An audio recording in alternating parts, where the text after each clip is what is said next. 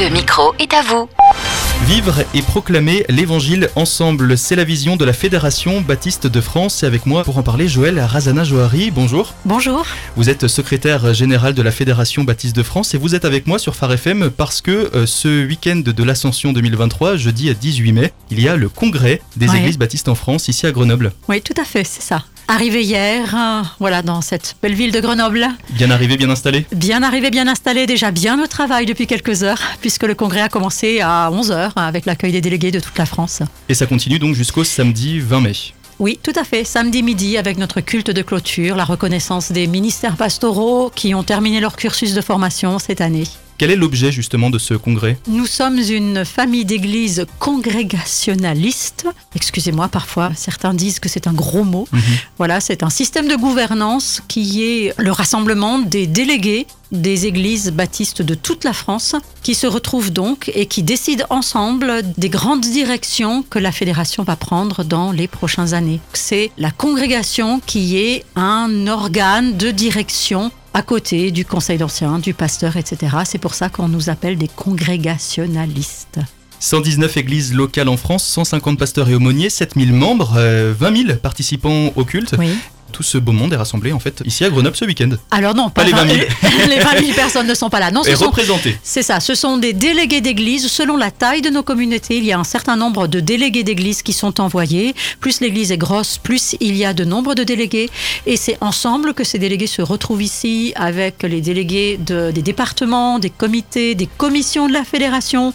Et tout ce beau monde réfléchit à des sujets, à euh, euh, voilà, des thématiques différentes chaque année. Et puis ensuite, euh, voilà, décide de, de la direction de la fédération pour les années à venir. Cette année 2023, justement, quelle est la thématique du congrès? Notre thématique euh, est une- dans la continuité de quelque chose qui a déjà démarré en 2022, puisque nous avons fêté euh, fin 2021 et 2022 nos 100 ans, les 100 ans de la Fédération Baptiste. Et à cette occasion, nous réfléchissons à, à travailler à euh, la construction d'une vision commune. Donc c'est un sujet fort. Mhm. L'année dernière, la thématique c'était des racines et du zèle.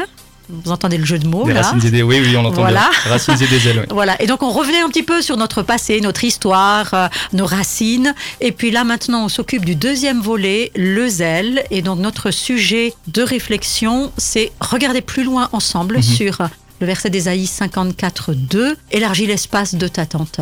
Vous parlez de racines, justement. Le Oui. mot église baptiste, on, on l'entend euh, souvent. euh, alors, même Oui. si on n'est pas familier avec la culture chrétienne, on a déjà Oui. entendu pasteur baptiste ou Oui, église baptiste. Dans le monde, il existe plusieurs églises baptistes. Est-ce que vous pouvez Oui. un petit peu nous défricher tout ça? D'où viennent les baptistes? Qui sont-ils? Qui êtes-vous?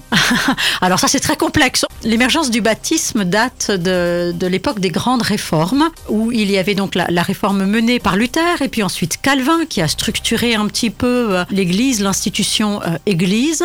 Et juste à côté, il y a une troisième réforme qu'on appelle la réforme radicale des anabaptistes au point de départ. Et c'est euh, de cette branche-là, de la réforme radicale menée par les anabaptistes qui rebaptisaient. Anabaptisme, ça signifie rebaptiseur Mhm. ceux qui rebaptisaient donc parce que les deux autres branches, euh, les réformés, les luthériens, continuent à baptiser les enfants. Mhm. Et donc cette branche-là a affirmé dès le point de départ que la foi était une affaire de conviction et qu'elle ne pouvait donc prendre appui que sur une conscience éclairée. Eux rebaptisaient et les rebaptisés devenaient membres d'église. Et donc Mhm. ça a donné naissance à l'ensemble des églises évangéliques. Et donc notre courant, le baptisme, est né au XVIIIe siècle. Donc la première église baptiste en France, elle a eu 200 ans, il y a quelques années, ça date de peut-être 2019 ou 2020, je ne sais plus, la première église baptiste.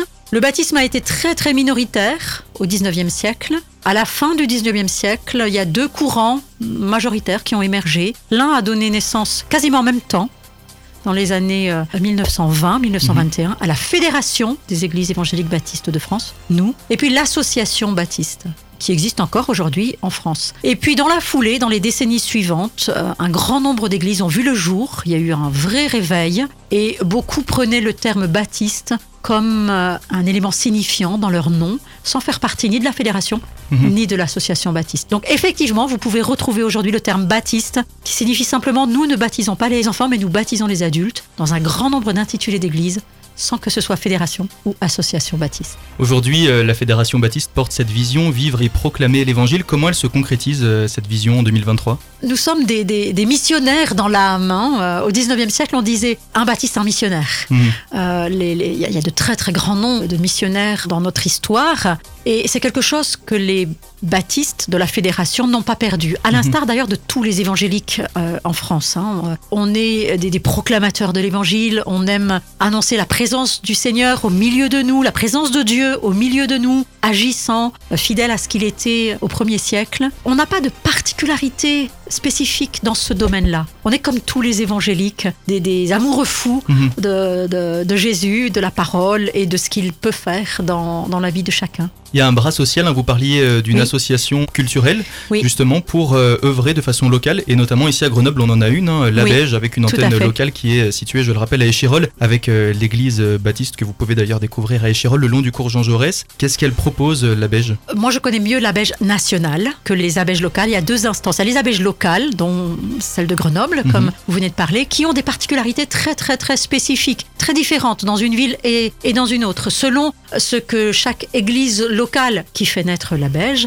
porte en elle-même. L'abège nationale est une association qui recouvre l'ensemble de ces abèges et qui soutient, qui promeut le travail social dans nos églises. Parce que c'est peut-être l'une des particularités des baptistes que l'évangélisation, l'apport de la parole de Dieu auprès de notre société ne peut pas se faire Mhm. sans que un impact euh, sociétal réel aille de pair. Mhm. C'est quelque chose qui était très fort au 19e siècle en Angleterre et euh, en France aussi. Cette vision que nous avons euh, des choses à apporter à la société pour qu'elle fonctionne mieux, que les hommes et les femmes souffrent moins.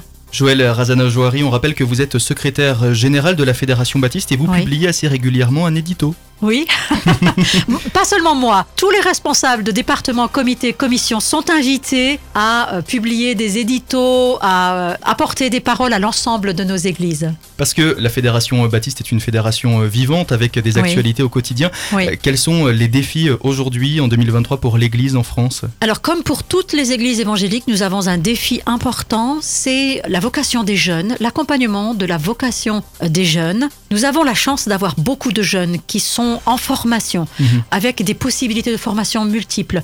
Mais néanmoins, tout le monde sait aujourd'hui que on n'a pas assez de pasteurs en formation, de responsables d'église. Et donc, il y a cet aspect-là, cette thématique-là, qu'on est en train d'étudier cette année, mais aussi toutes les années à venir. Il y a aussi la deuxième, une deuxième thématique majeure sur laquelle nous travaillons, c'est la reconnaissance de la diversité des ministères. Il n'y a pas que le ministère pastoral. Mhm.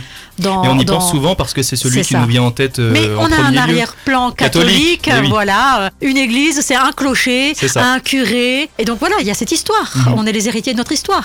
Vous dites qu'il y a justement euh, toute cette reconnaissance des ministères. Mhm. D'ailleurs, il y en a une à la fin du week-end? Oui, tout à fait. Toujours à la fin de chaque congrès, on reconnaît. Alors là, c'est une reconnaissance de ministère pastoral. Mais le Conseil national de la Fédération est en train de réfléchir à la mise en place d'une liturgie, notamment à donner aux églises, à conseiller aux églises pour qu'il y ait une reconnaissance des ministères en interne, Mhm. des ministères propres à chaque communauté. Puisque effectivement, au niveau national, on ne reconnaît officiellement que le ministère de pasteur. Cela dit, nous avons des pasteurs qui sont des évangélistes, nous avons des pasteurs qui sont des enseignants, nous avons des pasteurs qui ont des vocations euh, de type apostolique, Euh, etc. Mais tout ça, c'est recouvert avec l'étiquette Mhm. pasteur.